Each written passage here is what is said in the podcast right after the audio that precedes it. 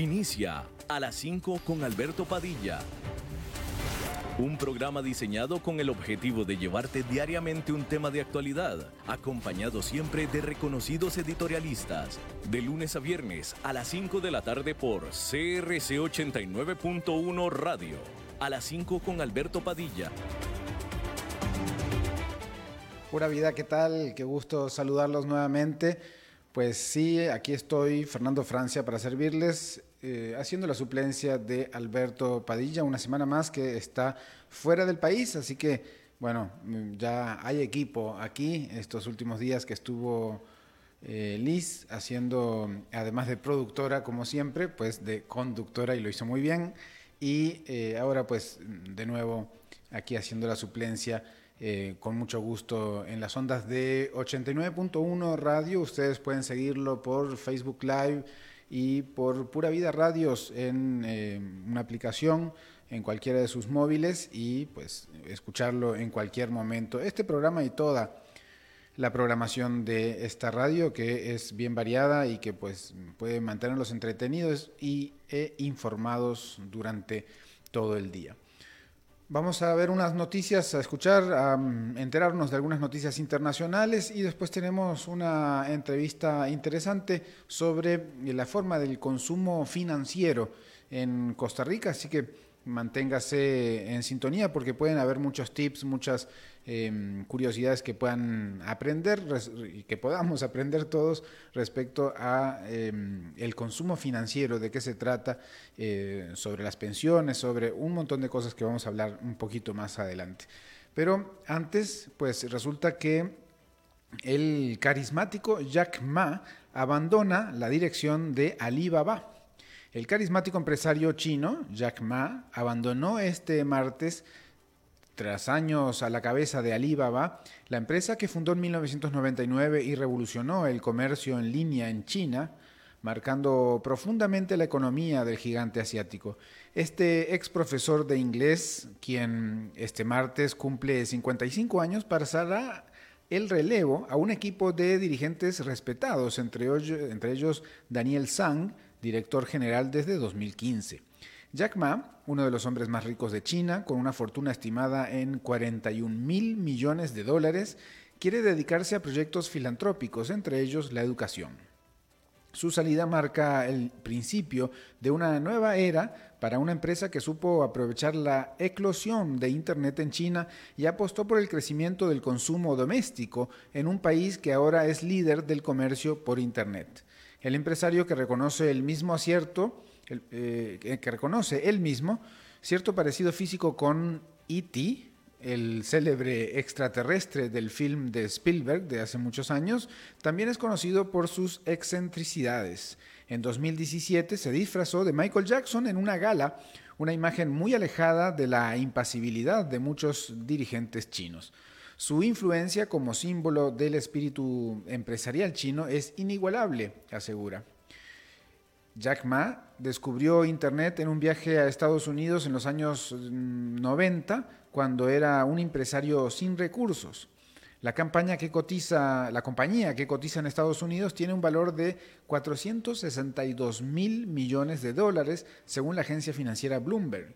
Jack Ma, quien podría conservar algunas funciones consultivas en la empresa, no hizo comentarios sobre su retirada. Su sucesor, Daniel Zhang, es conocido por su rigor y aparente pocas veces y aparece pocas veces en público. Sin embargo, la prensa china asegura que fue él quien convirtió el tractor de Jack Ma en un potente Boeing 747 del comercio del Internet. Así que China sigue dando que hablar con sus empresas. Mientras tanto, en España, Telefónica anuncia un plan de salidas voluntarias con hasta 5.000 afectados. El gigante de las telecomunicaciones Telefónica anunció este martes en un comunicado el lanzamiento de un plan de salidas voluntarias para sus empleados en España mayores de 53 años. Según un portavoz de sus 25.000 asalariados en España, unos 5.000 tienen o superan esa edad y podrían acogerse a un plan, aunque no se espera que llegue a esa cifra, matizó. En su comunicado, el grupo señala que esta medida le costaría unos 1.600 millones de euros, unos 1.670 millones de dólares, pero le permitiría ahorrar 220 millones anuales a partir del 2021. En paralelo a estas salidas voluntarias, la compañía se compromete a formar a 6.000 empleados en campos como la robotización, la seguridad o el desarrollo web y a incorporar nuevos perfiles acordes a las actuales necesidades. El sindicato UGT de España aseguró en otro comunicado que la dirección pretende un ahorro de la masa salarial futura con el, que con el que paliar la difícil situación económica que atraviesa el grupo Telefónica en España y con el que se trata de recuperar la confianza de los inversores y accionistas. A pesar de nueve trimestres de reducción consecutivos, el endeudamiento continúa siendo un grave problema para Telefónica con 40.300 millones de euros de deuda neta al cerrar el primer semestre de 2019. Para aliviar esta situación, en los últimos años ha ido reduciendo su plantilla con otros planes de salidas voluntarios al mismo tiempo que ha venido ha vendido activos como el 40% de su filial de infraestructura TakeUs a un fondo estadounidense en 2017. Presente en 21 países, Telefónica cuenta con sus principales mercados, España, Brasil y una plantilla global de 122 mil empleados. Esta está instalada en casi toda América Latina, así como en Alemania y Reino Unido. Por, mientras tanto, aquí, cerquita, Nicaragua busca acercamiento económico con Irán, pese a sanciones de Estados Unidos. El Parlamento de Nicaragua se dispone a ratificar un polémico acuerdo de cooperación y comercio con Irán que el sector privado considera de alto riesgo por las sanciones económicas que Estados Unidos recientemente impone a Teherán, la capital de Irán, por su programa nuclear. El acuerdo firmado el 10 de agosto en Teherán, que será consultado esta semana por la Asamblea Nacional, controlada por el gobernante Frente Sandinista de Liberación Nacional, plantea la promoción de inversiones entre ambos países. El objetivo es intensificar la cooperación económica, utilizar los recursos económicos y potenciales en el área de inversiones, indica el texto del acuerdo. Ese acuerdo eh, también indica que las inversiones de cualquiera de, los dos países no pueden ser nacionalizadas ni expropiadas, excepto en caso de interés público. El acuerdo busca también fortalecer las relaciones bilaterales que se habían establecido tras el triunfo de la Revolución Sandinista en 1979, que llevó a Ortega por primera vez al poder la representación diplomática iraní se retiró en 1999, una década después de la derrota electoral del líder sandinista Daniel Ortega, y se restauró en 2007, cuando Ortega volvió al gobierno. El acuerdo avanza pese a la oposición de, de, la empresa privada nicaragüense que advierte que no existen casi relaciones económicas con Irán ni interés en exportar a ese país petrolero. Bien, y mientras tanto, em, en el mundo también tres aplicaciones, tres aplicaciones Android superan los filtros de Google Play y espiaban a los usuarios. Así que quizás usted puede haber, estado, haber sido espiado por esas aplicaciones. Veamos, la firma de seguridad Symantec ha descubierto que tres populares aplicaciones de Google Play una vez instaladas, efectuaban clics involuntarios y, en segundo plano, en anuncios, una actividad prohibida por las normas de la tienda de aplicaciones. Lo peor, con todo, no ha sido descubrir esa práctica, sino que estaba llevando a cabo durante más de un año sin que nadie la hubiese detectado. Tanto Apple como Google luchan por proteger la privacidad y seguridad de sus usuarios, dicen, ante fenómenos como adware, malware y virus, y lo hacen por motivos evidentes. El prestigio de toda la plataforma está en juego y pocas bromas en esta guerra en la que se juega mucho. Eh, Symantec ha señalado que el dedo, con el dedo, las aplicaciones en cuestión, Idea Note, un escáner con reconocimiento de texto OCR y Beauty Fitness, una aplicación para efectuar entrenamientos físicos en casa. Ambas eh, contaban con dos ganchos que les que les aseguraban el éxito en las tiendas. Eran gratuitas, por un lado, a cambio de unos pequeños anuncios, y ofrecían un alto valor añadido, por otro. Sin embargo, la gratuidad no era el punto que ambas incluían, eh, pues eh, algunas líneas del código mediante las cuales el sistema hacía clic en la publicidad insertada en las mismas con el absoluto desconocimiento del usuario, o sea, automáticamente. Esta actividad en segundo plano presentaba dos inconvenientes. El primero y más grave, que junto con el clic el anunciante recibía información del usuario sin su consentimiento expreso. Y el segundo, que semejante frenesí con los anuncios derivaba en una excesiva actividad en segundo plano con el consiguiente impacto en la batería y, el, y la ralentización del sistema. Así que si usted tenía idea, Note y eh, Beauty Fitness, pues sepa que mejor borrarlas o, bueno, atenerse a esas consecuencias. Bien, amigos, amigas, eh, seguimos eh, en el programa avanzando y vamos a una primera pausa y enseguida volvemos con la entrevista de la tarde. A las 5 con Alberto Padilla por CRC 89.1 Radio. En Soluciones Creativas somos expertos en gestión de capital humano para que nuestros clientes puedan concentrarse en el desarrollo de su estrategia de negocios. Creamos valor humano. Más de 20 años de experiencia nos respaldan en el manejo de personal de punto de venta para cadenas comerciales, retail, empresas de servicio, courier y telecomunicaciones, entre otras. Ingresa a solucionescreativas.mx y conoce nuestros servicios. O seguimos en Facebook como Soluciones Creativas Costa Rica. Soluciones creativas. Creamos valor a tu negocio. Contexto 360. Un programa donde ponemos en contexto los principales temas de la realidad nacional e internacional para fortalecer su opinión y construir en democracia. Contexto 360. De lunes a viernes, de 4 a 5 de la tarde por CRC 89.1 Radio. CRC 89.1 Oyentes informados.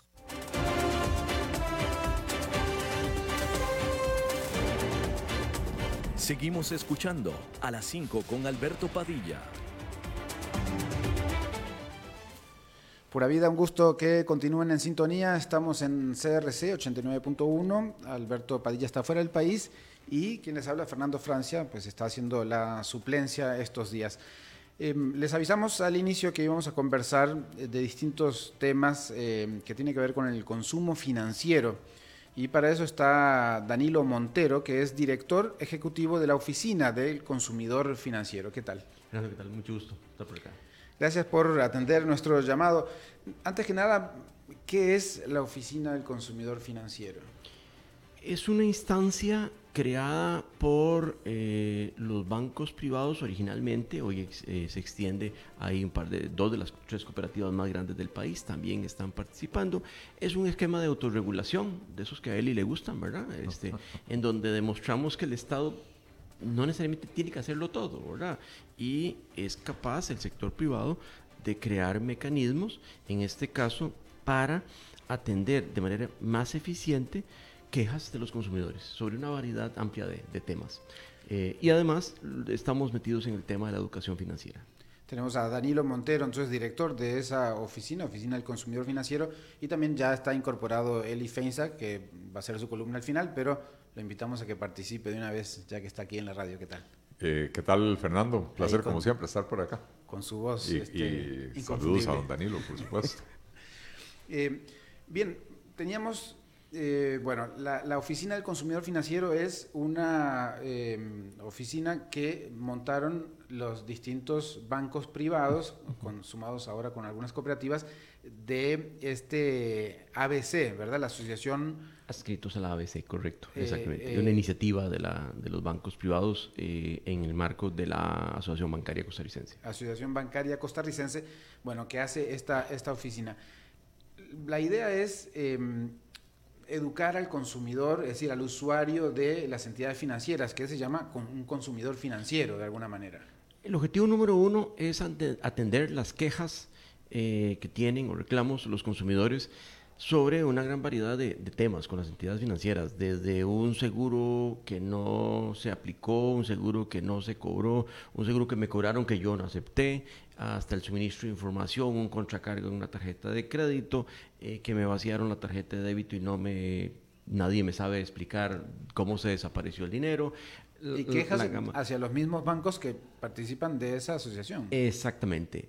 Eh, la alternativa a los consumidores es o resolverlo eh, con la entidad financiera, lo cual normalmente es en el mostrador de un banco, del, del banco, y quien me atiende normalmente es una persona que tiene los niveles más limitados de entrenamiento, ahora conforme van ascendiendo los pasan a otros niveles y entonces es una persona que sus los incentivos económicos están, dados para vender tarjetas, vender crédito hipotecario, vender crédito de Como que no saben muy bien cómo responder ante no están tan preparados para atender esas situaciones. Pero entonces, después, esa misma situación se revierte en contra de las entidades financieras y ahí es donde los bancos tuvieron visión, porque entonces la persona lo que hace es que se va al Ministerio de Economía, trasladándole costo al consumidor, pero además trasladándose costo de ellos, ¿verdad? Porque entonces viene la necesidad de contratar abogados, o peor aún, el caso es suficientemente complejo como para que la persona, el consumidor, se vaya a instancias judiciales. Y un solo caso, posiblemente en el año, es suficiente para pagar toda la participación de un año de, de la entidad financiera. Y entonces, para la sociedad costarricense, hay mucho más, es mucho más eficiente tener un mecanismo de autorregulación que obligar al consumidor a acudir a esas instancias mucho más... Eh, eh, costosas eh, o onerosas en general para el consumidor y para la sociedad por la cantidad de recursos que tiene que asignar a esas situaciones. O sea que trataría de hacer una especie de filtro, digamos, si tengo un problema, eh, paso por ahí si quiero, ¿verdad? Por supuesto, es voluntario, este, eso, y, es, eso es. Y, entonces, bueno, tratamos de solucionar el tema en, esa, en esa primera instancia. Cualquier tema, ¿no? Si, si no si no puedo deshacerme de una tarjeta, por ejemplo, Exacto. E, ese, es, ese es uno de los casos más frecuentes, efectivamente. Eh, es muy fácil que a uno le den una tarjeta de crédito, pero es un mundo, es casi para una tarea para misión imposible eh, deshacerse, que le cancelen una tarjeta de crédito. Siempre hay un monto que queda ahí flotando que hay que pagar la próxima. No solo eso, ahora este, es que además, eh, si yo no la uso, me cobran cargos por no uso. Si no lo uso, además me entran los gastos de una póliza de riesgo de pérdida, aunque no la use y aunque la tenga guardada. Entonces tiene todo el sentido que las personas quieran deshacerse de esa tarjeta porque hay unos gastos que no tengo por qué incurrir. Eh, ahora, me parece importante destacar ahí los números. Eh, el hecho de que sea sufragada por las entidades financieras no quiere decir que las resoluciones son eh, per se a favor de las entidades que pagan, ¿verdad? Eh, en el 2019, lo que llevamos del 2019 al cierre de julio, eh, cerca de un 66% de las resoluciones han sido a favor del consumidor, porque el consumidor realmente encuentra a alguien que encauce su queja hacia la persona correcta en el banco. Y además con los argumentos que desde luego el consumidor no tiene por qué dominar entonces, efectivamente, como defensor, como defensores del consumidor, logramos nuestro cometido. Pero la entidad financiera también ha salido más barato. Claro, no tiene que estar pagando una serie de, eh, de, abogados o lo que sea, pues para irse defendiendo en otras instancias. Y a veces el reclamo de la persona es por 200 dólares, que tal vez es mucha plata para nosotros, para el banco es insignificante, pero la gestión al interno del banco costó 300 dólares. Entonces el banco se pelea por no aprobar 200 dólares y le cuesta 300 defenderse. A veces no, tiene es por deshacerse del plástico, digamos, ni siquiera hay plata de por medio. Es correcto. Entonces, Pero no quieres pagar esos 5 mil colones por mes que, te exige esa tarjeta. Eso es, exactamente. Entonces, ahí la, la variedad como te digo, de circunstancias es muy amplia. Hay casos en los cuales no podemos intervenir porque la persona también acude a instancias administrativas, como el MAKE, o incluso eleva el caso a los tribunales. En esos casos nosotros nos inhibimos porque obviamente ya hay un órgano eh, oficial eh, viendo la, situación. Pero normalmente, y por eso es que para nosotros estas, estas facilidades de los medios son tan, tan importantes para poderle llegar a la gente. Un dato importante es que ya cerca de un 13% de todas las eh, gestiones que atendemos en el 2019 provienen de Guanacaste, Punta Arenas y Limón. O sea, no, es que nos concentramos aquí en el centro de la Bruca, muy, muy cómodo. No, no, estamos llevando presentaciones a Limón, a San Carlos, a Guanacaste, con tal de que la gente sepa y aproximadamente el 99.5% de todas las gestiones son digitales. O sea, la gente no tiene que poner un pie en nuestra oficina. No hace falta estar en Peñas Blancas, Paso Canoas, donde esté, puede llegar, eh, puede acercarse a la oficina a través de los medios digitales. ¿Cuál es la principal queja de los consumidores que ustedes reciben? Tenemos dos mundos. Atendemos el mundo de las entidades afiliadas, adscritas a la oficina, que son los bancos privados y las dos cooperativas, en donde lo más frecuente es las personas plantean la necesidad de un arreglo de pago. Y eso lo que refleja es que hay una problemática de sobreendeudamiento. Y claro, las entidades financieras no están obligadas a, dar eh, arreglos de pago si no ven que hay condiciones que los hagan válidas. Pero además hay una gran cantidad de casos, cerca de un poco más de la mitad, de la gente nos consulta sobre casos relacionados con entidades que no están adscritos a la oficina del consumidor. Bancos públicos, por ejemplo, a pesar de que tienen Contralorías de Servicio, nosotros la, hipótesis que tenemos es que como la Contraloría de Servicios es una entidad de la misma entidad, eh, debe ser muy difícil para Eli, que es mi funcionario de la Contraloría, ir donde Fernando y decirle que no le estás cumpliendo a un consumidor, pues somos compañeros de la misma entidad, ¿verdad? Y además las personas posiblemente tienden a ver a esa oficina como otro, una prolongación del el banco.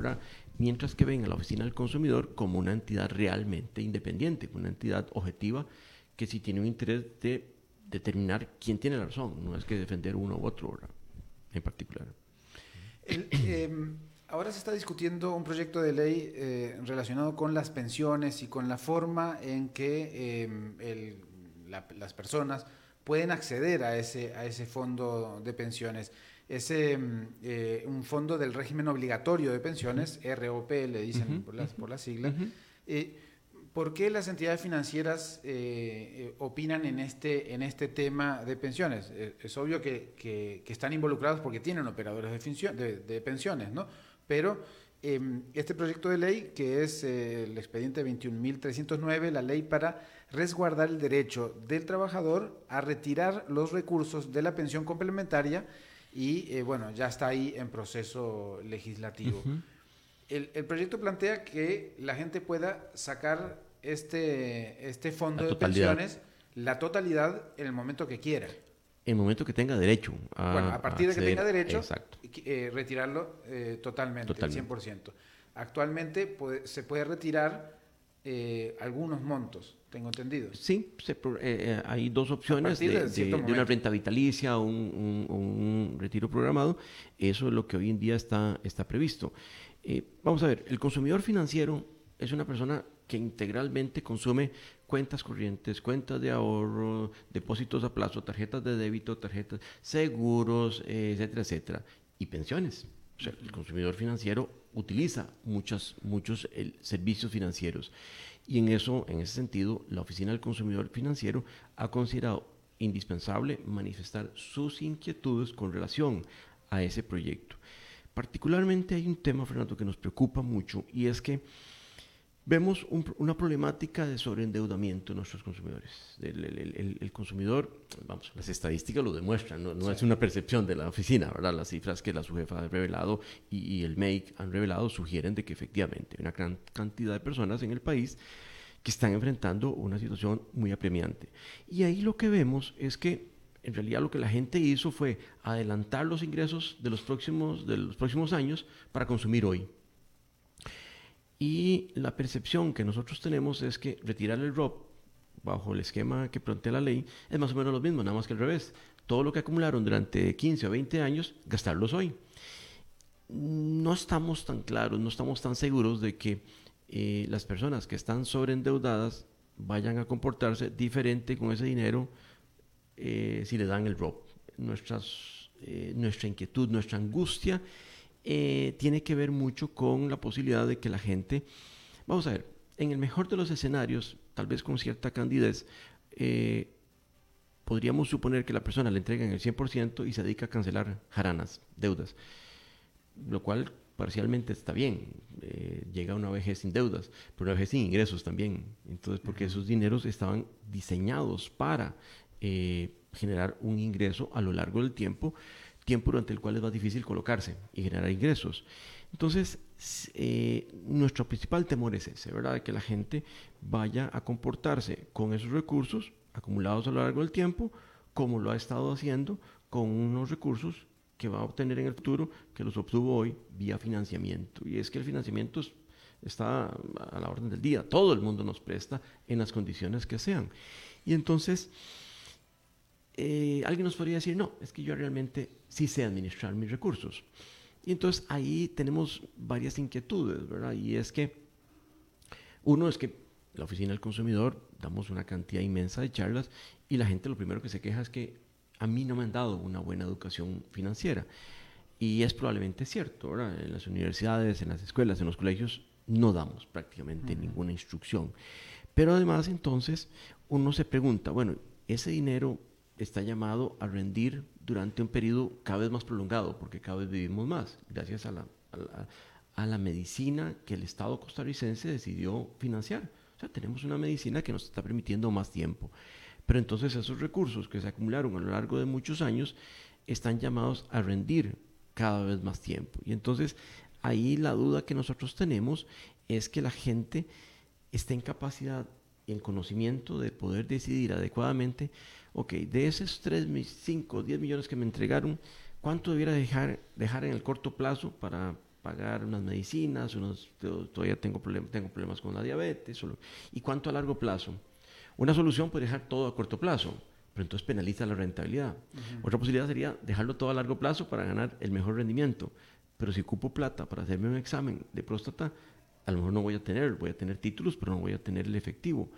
La gente no estamos tan claros de que tenga las suficientes habilidades para poderlo hacer.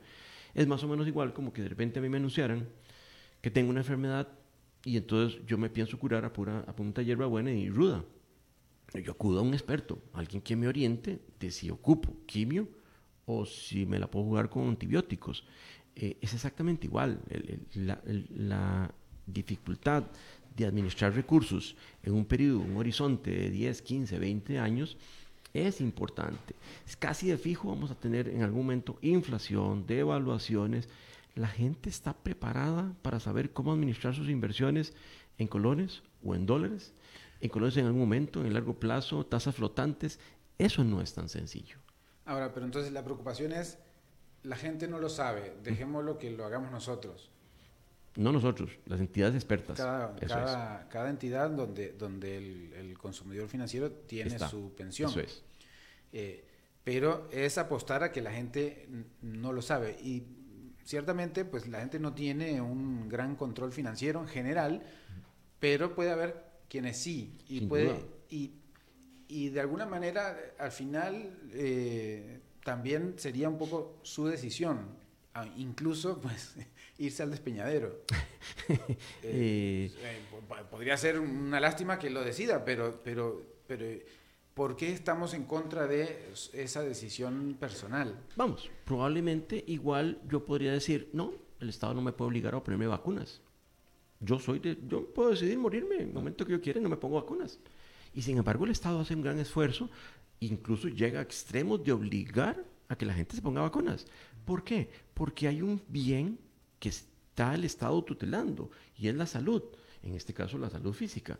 Bueno, en este caso no el Estado costarricense, muchos estados en el mundo se preocupan por la salud de las personas, pero no solo durante su periodo de mm, laboral, sino particularmente después de ese periodo laboral. Y efectivamente, pues cada cual podría hacer, por supuesto, lo que quisiera, pero si me garantizan que en su vejez va a padecer miseria y no me va a trasladar a mi Estado esa decisión, mm, podría ser que el Estado considere ese, ese, juego. Pero si eventualmente varios miles de personas dicen, no, es que qué pena, pero realmente sí tomé mala decisión, ahora sí, Estado, ayúdeme.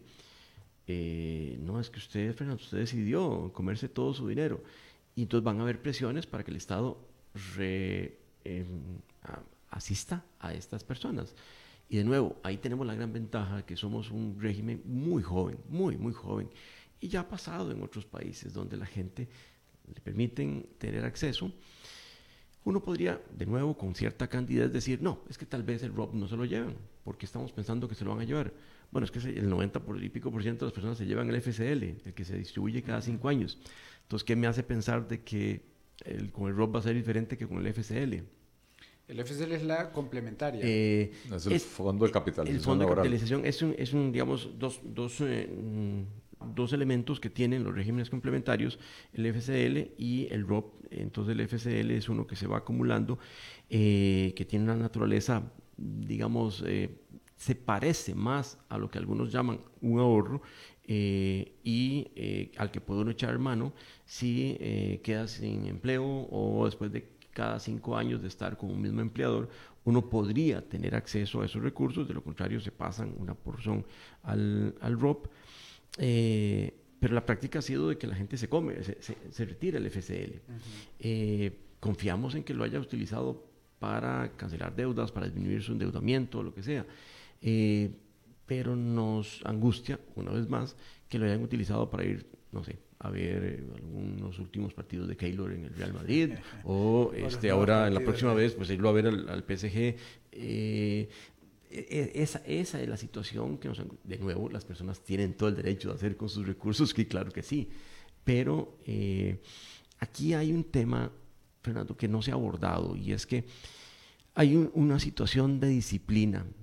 Así como yo no necesariamente tengo la disciplina de ponerme las vacunas, salvo que el Estado me obligue, cuando en enero yo decido hacer un ahorro para pagar mi marchamo en diciembre y a, mediado año, a, medios, a medio año viene la oportunidad de irme a un crucero, esa tentación es, es muy fuerte, ¿verdad? Y entonces... Eh, después la repongo. Después lo repongo. Ahí Dios reparará, ¿verdad?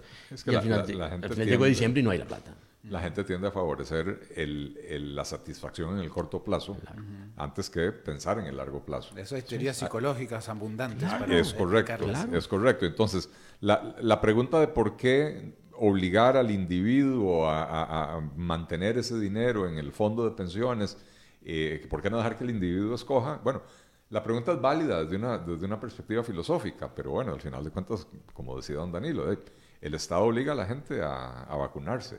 El Estado obliga a la gente a poner a los chiquitos en la escuela. Eh, no, no, no nos dan la libertad de escoger ser ignorantes. La educación primaria, no, perdón, la educación es, eh, primaria y secundaria es... Eh, y obligatoria. universal, obligatoria y costeada por el Estado, ¿verdad? y esto es así desde, con la primaria desde 1800, no recuerdo qué año, ¿verdad? Este entonces, al final de cuentas, de, eso se trata todos estos sistemas previsionales, ¿verdad? Eh, uno hace un ahorro a lo largo de su vida para tener eh, una vejez, eh, o sea, en la etapa en la que uno ya no es productivo o que disminuye la productividad y la generación de ingresos, tener la, este flujo de ingresos que le genera a uno el sistema de pensiones, ¿verdad? entonces, bueno, ahí sí podemos si viviéramos en una sociedad en la que si la gente se muere de hambre a nadie le importa, como decía don Danilo, ¿verdad? Si, usted me garantiza, usted quiere sacar su plata y me garantiza que cuando se esté muriendo de hambre no va a venir a tocar la puerta de Limas para tener que pagarle un subsidio el resto de su vida, subsidio que tengo que pagar yo con mis impuestos, entonces llévese su plata. Pero eso no va a suceder. La sala cuarta va a decir, no, pobrecito, Fernando Francia se está muriendo de hambre, tiene 78 años eh, no, no hizo bien las previsiones, obligo al Estado a, mantenerlo hasta que se muera y, puede vivir hasta los 105 años. Las pensiones del régimen no contributivo, Lo que sea. Este, entonces, eh, eh, o sea, al final de cuentas es un argumento que, que es válido en una, en, una discusión filosófica. Pero ya en, una discusión práctica. Desvía de alguna manera la finalidad que tiene el, el, sistema. Claro. Lo más curioso para mí, perdón que le regrese el caballo. Dele, don este, lo más curioso para mí es que, a ver, los defensores, yo, yo soy liberal, yo creo, Fernando, que vos sos de los que me consideran a mí una persona muy a la derecha, ¿verdad? Eh, pero los defensores de esa libertad a ultranza, donde, donde el Estado no puede decirle a uno absolutamente nada, uno hace lo que se le pega la gana, eh, es curiosa la crítica, o, más bien el apoyo que le dan a este proyecto de ley con argumentos pseudo liberales, no dándose cuenta que este proyecto de ley destruye el único componente del sistema de pensiones costarricense que es de mercado. Es de mercado. Porque si destruimos el ROP, desaparece el, sistema este donde uno es libre de elegir quién es el operador de pensiones de uno, eh, donde uno es libre de irse a donde otro operador de pensiones que ofrece mejor rendimiento o mejor servicio, y quedamos únicamente con los sistemas monopólicos estatales. Eh, como el IBM, que es lo que tenemos la mayoría de las personas, y algunos privilegiados, el magisterio, el poder judicial, etcétera, ¿verdad?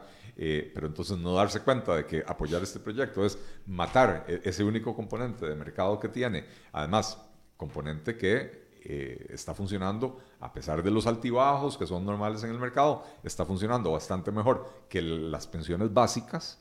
Eh, creo que es hasta es como pegarse uno solo un tiro en el pie, ¿verdad? Algo que ya se había caminado, digamos, en esa, en esa operativización de las pensiones eh, del ROP, que, es, que, que, pueden uno, uno, elegir qué entidad financiera la, la va a, operar. Claro. Ahora, eh, el, el, diputado Cruzan tiene un, punto a favor y es que efectivamente eh, hay situaciones, situaciones esquina, que el, sistema hoy en día no atiende adecuadamente. Alguien que entró tarde al sistema a cotizar porque durante muchos años eh, no tuvo empleo, fue trabajador independiente y no cotizó, entonces la acumulación al momento de su retiro podría ser muy pequeña con respecto a alguien que sí estuvo 35, 40 años en el régimen. Va a si la va retirando. Claro, pero entonces en esos casos, ahí lo que aparecen son un poco los, los, costos operativos, ¿verdad? Pareciera más lógico entregarle el 100%. Bueno, ¿cómo se establece la fórmula de cuándo se puede repartir o cuándo no? Eso es algo que ya la experiencia nos podría sugerir qué ajustes reglamentariamente se podrían hacer. Pero hacerlo día, vía la reforma completa de la ley para todo el mundo de manera casi eh, generalizada, nos parece que puede llevar a que eh, pringue a una gran cantidad de personas. Eh, ¿Qué sé yo? hoy en día el análisis actuarial para poder distribuir esos recursos se extiende, entiendo que hasta los 115 años habría que plantearse la pregunta, ¿verdad? Si efectivamente eso es razonable eh, mantenerlo, si hay disposiciones actuariales que nos obligan o si eso se puede eh, remediar. Se utilizan tasas, por ejemplo, en el análisis actuarial, tasas relativamente bajas, muy bajas con respecto a la tasa histórica que han tenido los, los, regímenes. Y entonces uno dice, bueno, es que en realidad podría ser que esos recursos efectivamente alguna gente, algunas personas tienen razón de quejarse de que lo que les está llegando es muy poco. Hombre, pero, pero es que eh, eh, si el niño está sucio, bañemos, pero no votemos al niño, ¿verdad? No, no se tiene que llegar a esos extremos de, de plantear esas soluciones tan radicales, ¿verdad? No es esa la solución. Es una propuesta del Partido Restauración Nacional eh, vía Eduardo Cruchank, que la hizo en la Asamblea Legislativa para que el trabajador, la trabajadora pudiera entonces, eh, retirar el 100% de, eh, de, ese fondo de pensiones del, del ROP que, decíamos al inicio. Y eh, de alguna manera, pues hay, hay todo un debate dentro de la Asamblea Legislativa que todavía no sabemos cómo se va a, pues a decantar, aunque sabemos que hay unas bancadas importantes que podrían tender a esa Sí. A, esa. Para terminar, eh, Danilo Montero, director ejecutivo de la Oficina del Consumidor Financiero. Em, su recomendación entonces como eh, oficina, pero también como entidad que nuclea a las entidades privadas, es eh, pues rechazar ese proyecto para mantener la, sanidad o, la eficiencia o por lo menos el leitmotiv, lo que le dio origen a ese fondo de pensiones. Nuestra sugerencia es que se pueden hacer mejoras en el funcionamiento del régimen actual vía reglamento. Ya el mismo superintendente, don Álvaro Ramos, ha sugerido algunos ajustes que se pueden hacer en esta fórmula, cómo se devuelven los recursos. Eh, el proyecto mm, eh, pretende llevar a una situación en la cual nosotros creemos que si la gente se acoge al retiro del 100%, los va a condenar a una vejez de miseria y en ese sentido la Oficina del Consumidor siente que es un proyecto que tiene más elementos eh, desfavorables que, que, positivos. Muy bien. Bueno, muchas gracias Danilo. Danilo Montero, director ejecutivo de la Oficina del Consumidor Financiero, una entidad, una oficina de la Asociación Bancaria Costarricense. Vamos a una breve pausa y enseguida volvemos con ya el comentario formal de Eli Feinsack, porque hoy es martes.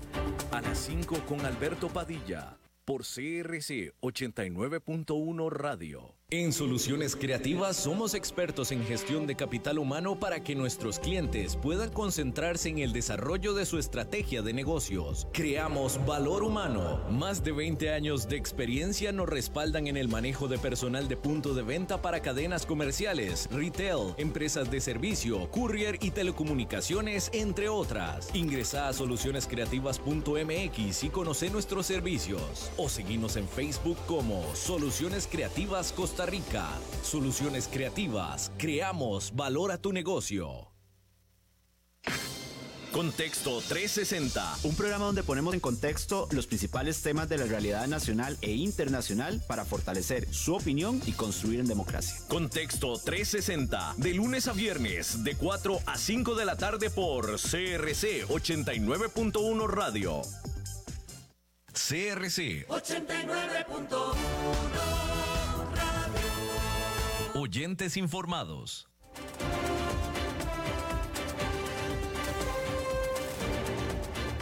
Seguimos escuchando a las 5 con Alberto Padilla. Pura vida, son las 5.45, un gusto que estén en contacto, en sintonía y pues eh, conectados en las distintas plataformas en donde se puede escuchar CRC Radio 89.1 Hoy es martes de Eli, como todos los martes, el, martes polémico, dicen en, este programa. Yo ¿Ah, no sé, sí, sí, sí, dicen que le pone sabor. Ah, yo no sé por qué. Sí, sí. no sé por qué lo dicen. Eh, Alberto por lo menos lo dice, que cuando ah. venís encanfinado, este, la cosa se, se, sube de tono. Sí, sí, sí, sí. sí. Y hay muchas cosas por qué enojarte en la realidad de este país, Eli. Eh, lamentablemente sí. A ver, tengo que confesar que hoy tuve un día de locos y he pasado de reunión en reunión y, no he podido ver las noticias del día, pero con solo ver un par de ellas, por supuesto. Eh, Albino Vargas prácticamente con un llamado sedicioso a cerrar fronteras, a bloquear carreteras. Eh, Lenín Hernández del, creo que es de, Enfermería. de, UNDECA o de alguno de los sindicatos de la caja, este, diciendo que están en guerra contra el gobierno, en guerra contra la Contraloría. O sea, son, ya, ya son palabras mayores, ¿verdad? Lo que, lo que están eh, expresando estas personas, ¿verdad? Eh, y claramente, como lo conversábamos la semana pasada, con un único objetivo que es preservar privilegios odiosos que el resto de la población costarricense, dentro de la cual incluyo a los funcionarios públicos de la mayor parte del aparato estatal a, las, a los cuales ya se les está aplicando la reforma fiscal, entonces privilegios odiosos que el resto de la población no beneficia, no, no, recibe, ¿verdad? Pero eh, ¿estás seguro que es lo único que buscan? Eh, eh, es, una, es una afirmación que, que, quizás no sea cierta. ¿Vos has escuchado una sola vez que ellos estén clamando por mejorar, que les, que les permitan brindar un mejor servicio, que les permitan ampliar los horarios para reducir las listas de espera, eh, que, que, le exijan a la caja la compra de equipos que están haciendo falta, de, de, aceleradores lineales, de lo que sea que necesite la caja, porque ellos están desesperados por brindarle un mejor servicio al, al asegurado de la caja. Porque yo lo único que escucho y lo único que leo cuando presentan sus pliegos de peticiones es no nos apliquen la regla fiscal, no nos apliquen el título tercero de la reforma fiscal referente a la forma en que se pagan los incentivos salariales. Eh, sígame pagando porcentualmente, o sea, sígame calculando los pluses porcentualmente y no de manera nominal como dice la ley. Eh, manténgame el enganche salarial médico, ahora están también los sindicatos de educación eh, amenazando con ir a huelga por, eh, eh, para impedir la aprobación de un proyecto de ley que vendría a regular mínimamente, porque es un proyecto que es bueno pero es insuficiente, que vendría a regular mínimamente las pensiones de lujo del, del régimen de pensiones transitorio de reparto del magisterio. Eh, que es el régimen que más pensionados de lujo tiene en el país. Eh, y entonces es todo lo que uno oye es amenazas de huelga, amenazas de bloqueo, es ya hoy varios, o sea, todos los hospitales nacionales han operado a mitad de capacidad o menos, por lo menos en cirugía. La mayoría de los quirófanos, de la mitad para arriba de los quirófanos en todos los hospitales, han estado cerrados el día de hoy por falta de personal, porque el personal está en paro.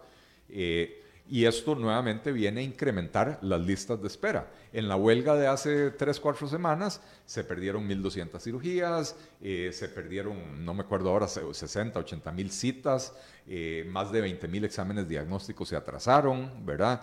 Eh, y esto ya encima de una lista que tenía a más de 360 mil personas en espera de citas. No, no recuerdo cuántos, decenas de miles en espera de cirugía, ¿verdad? Y entonces, cada vez que ellos eh, deciden parar los servicios, a mí nadie me va a convencer de que tienen otro objetivo que no sea el de mejorar sus, o, el de por lo menos preservar esos privilegios odiosos que están a punto de llevar a este país a la ruina. Bueno, lo que se informa sí es que eh, finalmente la caja tomará esa decisión de ajustar pluses y anualidades según la reforma fiscal. Y lo Esa es la decisión que, que, están tomando la caja después de lo que ordena la Contraloría, ¿no? La semana pasada, eh, el jueves pasado fue que salió ese dictamen de la Contraloría ordenando la caja. Bueno, eso eh, va a enfrentar aún más entonces la conflictividad. Así es, y yo creo que el gobierno tiene que eh, plantarse firme, no tenerle miedo a la huelga, y eso sí, mañana mismo enviar las órdenes sanitarias eh, ordenando la apertura, la reapertura de los quirófanos, de los laboratorios, de las farmacias, eh, porque la huelga en servicios médicos está prohibida en Costa Rica eh, en servicios esenciales desde 1943. Esto no es algo que se inventaron la semana pasada. Mandar las órdenes sanitarias y si se rehusan a regresar al trabajo, iniciar inmediatamente procedimientos de despido. Es que es la única forma de que entiendan de que el país está en una situación eh, económica complicada en la cual todos tenemos que hacer sacrificios. Algunos nos subieron los impuestos, a otros funcionarios públicos les, les modificaron la forma de cálculo de sus incentivos y no puede ser que estos, porque tienen el poder de cerrar quirófanos y de cerrar escuelas, se vayan a salir con la suya. Ahora, el regular las huelgas de forma eh, bastante más eh, fuerte también afectaría a otros sectores que, eh, bueno, la pregunta para vos sería, ¿pensás que la huelga en algún momento es una herramienta necesaria para algún yo creo, sector? Yo creo que la huelga es una herramienta válida. Eh, eh, en Costa Rica lo que hay es un abuso del concepto de la huelga. la protesta política no es una huelga.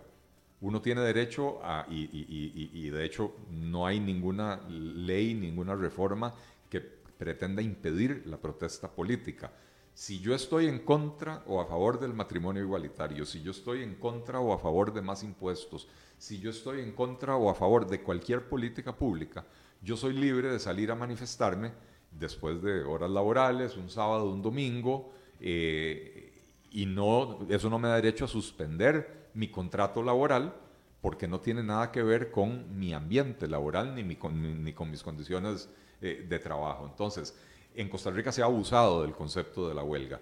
Yo entiendo que la huelga es necesaria cuando a los trabajadores se les están irrespetando sus derechos, cuando a los trabajadores eh, se les está, eh, no sé, el patrono no les, no, les paga, ¿verdad? Si, si Habdeba, por ejemplo, que, que, está en serias dificultades financieras, no le pagara el salario a tiempo a sus empleados, tendrían derecho a ir a huelga por ese motivo y no porque hay un proyecto de ley que quiere regular lo que sea que quiere regular. Eh, Ahora, si regula las huelgas, sí estaría de alguna manera afectando eh, su posibilidad de reclamar entonces pero es una huelga política y entonces salía, salía a protestar a las 5 de la tarde. No te vayas a tu casa a ver combate. Salía a protestar, demostrar tu compromiso después de las 5 de la tarde, después de las 4, a la hora a que las 6 que, sesionan los diputados. Eh, eh, sí, sí, sí. Los, si los diputados están sesionando en la noche, vaya, vaya a manifestarse en la Asamblea. Bueno, a las 6 terminan, pero sí. Eh, bueno, no, a veces se quedan más, del año dos. Este, pero vaya. Ahora, quitarles el salario desde el, número, desde el día 1 de la huelga a, a, gente que salgámonos de la caja un rato para, para, analizar el proyecto de ley como tal y todas sus consecuencias. quitarles el salario desde el día 1 a ciertos sectores cuando estén protestando por cuestiones laborales, ¿qué opinas? ¿Puedo echarte el agua?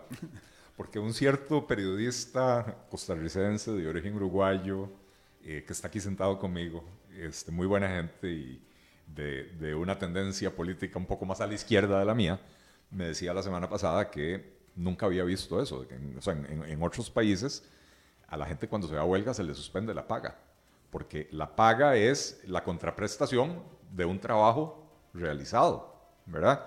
Eh, Costa Rica es prácticamente el único país del mundo donde a la gente se le sigue pagando cuando se va a la huelga.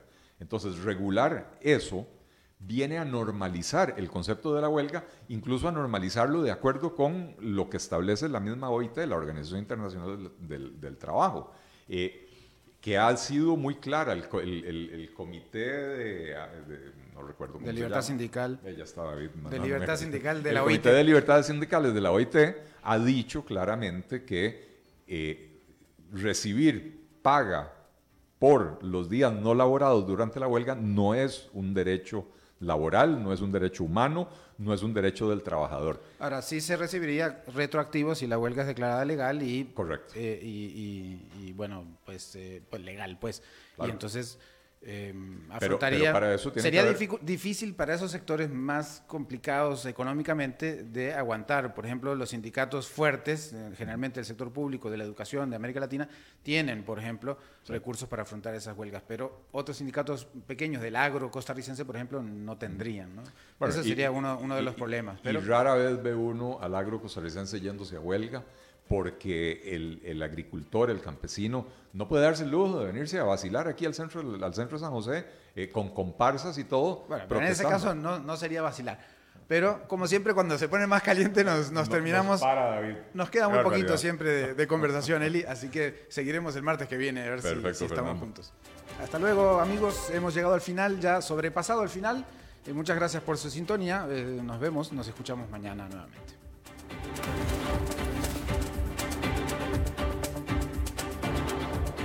Concluye a las 5 con Alberto Padilla. Un programa diseñado con el objetivo de llevarte diariamente un tema de actualidad, acompañado siempre de reconocidos editorialistas, de lunes a viernes a las 5 de la tarde por CRC 89.1 Radio. A las 5 con Alberto Padilla.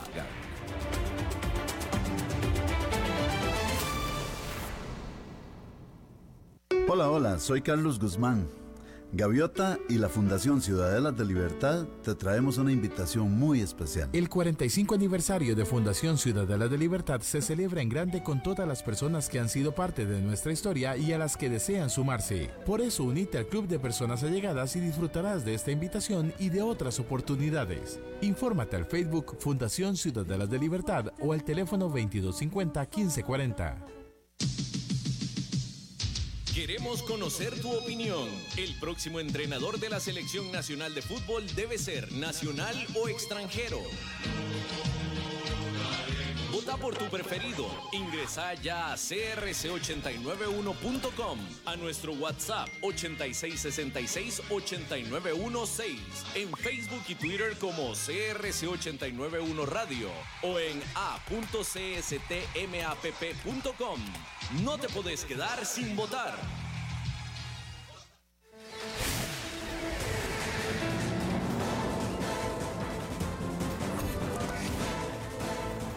Inicia el resumen informativo en noticias CRC 89.1 Radio.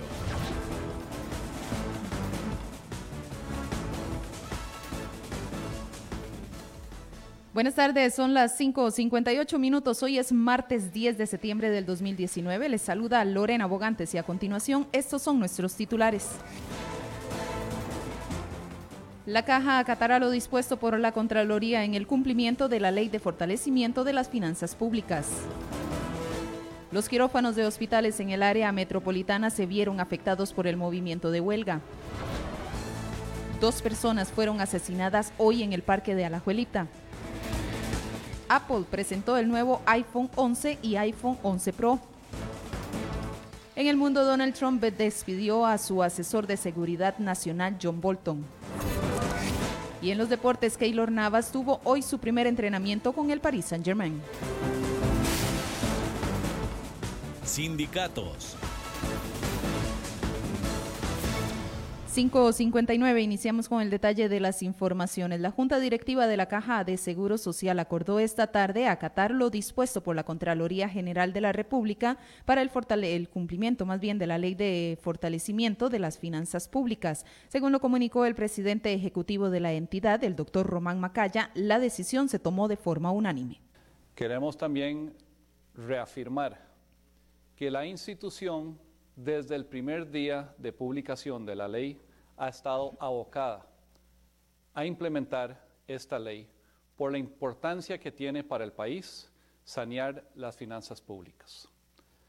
Sabemos que esto también genera discordia y hacemos un llamado a la cordura a todos los colaboradores de esta gran institución de que encontremos mecanismos pacíficos e institucionales para resolver cualquier diferencia que tengamos. El jerarca informó que en esta sesión extraordinaria se analizaron todos los puntos de vista y se dispuso a acatar la orden emitida por la Contraloría y abstenerse de iniciar un proceso judicial de lesividad o cualquier otro tipo de procedimiento en vía administrativa para la declaratoria de nulidad en lo referente a anualidades, incentivos, complementos, sobresueldos y pluses. Salud. En punto de la tarde y sobre este tema y el movimiento de huelga de hoy, los quirófanos de los hospitales en el área metropolitana fueron los que más se vieron afectados. Por ejemplo, el Hospital Calderón Guardia tenía habilitados 5 de 23 quirófanos, el San Juan de Dios 9 de 18, el Hospital de Niños tuvo 6 de 9, en el México hay 5 aparatos habilitados de los 14 que tiene. Por otra parte, en el Hospital San Vicente de Paul de Heredia se tenía en uso 7 de las 10 salas de operación y en el caso del Max Peralta de Cartago tenían habilitados seis de los nueve quirófanos. Sucesos. Seis con un minuto de la tarde y una pareja a bordo de un automóvil fue asesinada a balazos esta tarde en el centro de Alajuelita. El hombre fue identificado como Ionut George Otelak, de 38 años de edad y de nacionalidad rumana. La mujer, costarricense de 25, identificada como Raquel María Gamboa Mora. Ambos fueron interceptados en su carro en movimiento a eso de las 12 y 30 en las cercanías de la municipalidad de la localidad por dos sujetos que viajaban a bordo de una motocicleta ellos le dispararon en múltiples ocasiones y posteriormente los sospechosos se dieron a la fuga. Según el reporte de la Cruz Roja, cuando llegaron a atender la escena, el hombre estaba fallecido y la mujer, aunque aún tenía signos vitales, murió a los pocos minutos. Ciencia y tecnología. Seis con dos minutos de la tarde y esto es información que a usted le interesa porque la compañía Apple presentó hoy el nuevo iPhone 11 y también el 11 Pro. Este dispositivo contará con dos cámaras traseras de alta resolución y una delantera que grabará videos en cámara lenta con resolución 4K tendrá un precio de 699 dólares, es decir, más de 400 mil colones. Por su parte, el iPhone 11 Pro viene en dos tamaños, el de 5,6 y 6,5 pulgadas y costará 999 dólares y el Max Pro, el Pro Max más bien costará 1099 dólares, es decir, 577 mil y 635 mil colones respectivamente. La preventa de estos dispositivos empezará mañana y estará disponible el próximo 20 de septiembre.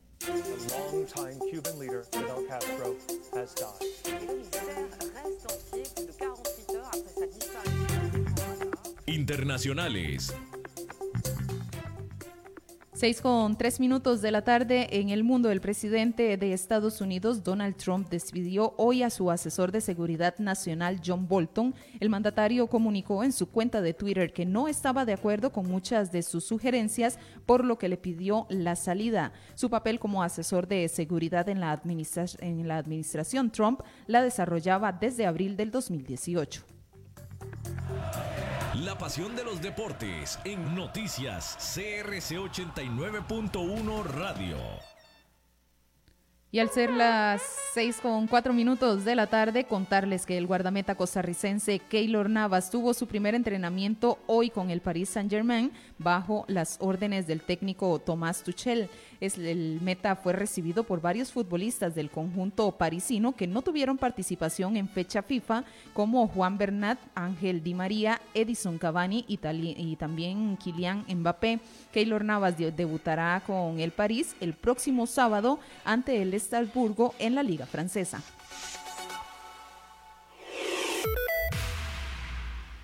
6 con 4 minutos de la tarde y hasta aquí este resumen informativo de hoy. Le esperamos el miércoles en Noticias CRC. Mañana a partir de las 6 ya viene la repetición del programa La Lupa. Que tenga una muy feliz noche.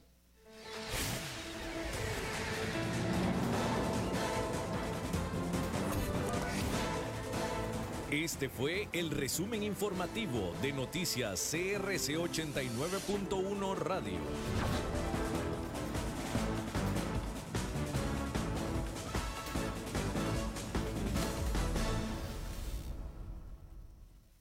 El programa de hoy corresponde a una repetición. Inicia La Lupa, el programa que muestra los hechos en su tamaño real, con los periodistas